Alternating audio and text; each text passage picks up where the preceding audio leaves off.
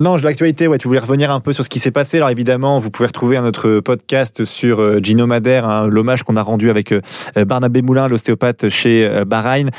donc vous pouvez retrouver sur Deezer, Spotify, YouTube évidemment. voilà, c'était un, moment fort et, touchant pour tout le monde, je pense, et ça, ça nous fait du bien aussi d'en parler. C'est toujours important. Mais il y a une course qui est quand même arrivée jusqu'au bout. voilà, malgré la réticence parfois de, certains. En tout cas, elle est arrivée jusqu'au bout. Guillaume, toi, qu'est-ce que tu as retenu de ce Tour de Suisse? On n'en a pas vraiment parlé sportivement euh, Qu'est-ce que je retiens? Skelmose.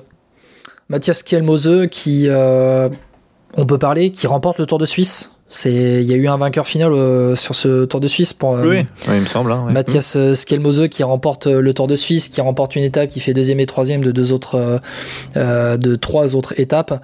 c'est la confirmation d'une très belle saison pour le Danois, qui a été d'ailleurs champion du Danemark en ligne et deuxième du contre-la-montre, qui, me semble-t-il, va débarquer sur le le Tour de France avec la Trek Segafredo.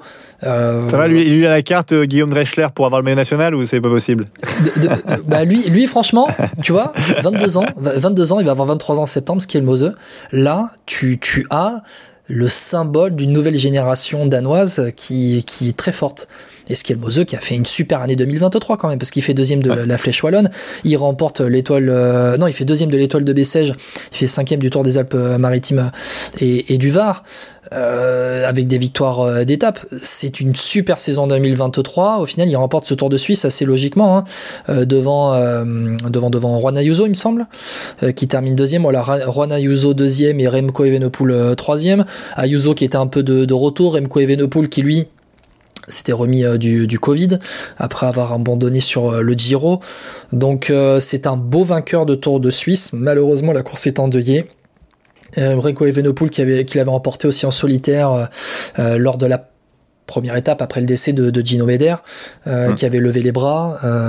bon, voilà, ça a été un Malheureusement, le, le, vainqueur du Tour de Suisse est beau, euh, mais la course a été endeuillée. On nous retiendra, je pense que le le décès de Gino Meder et la victoire de Mathias Kelmozo sera passé au second plan, très logiquement. Hmm. Mais il va arriver sur le Tour de Suisse avec de très belles, euh, Tour de France pardon avec de très bonnes jambes. Ouais. Et puis euh, une pense aussi pour Félix Gall aussi, l'Autrichien de la G2R, euh, Citroën qui a fait une très belle performance en montagne, mais avec des gros soucis en chrono.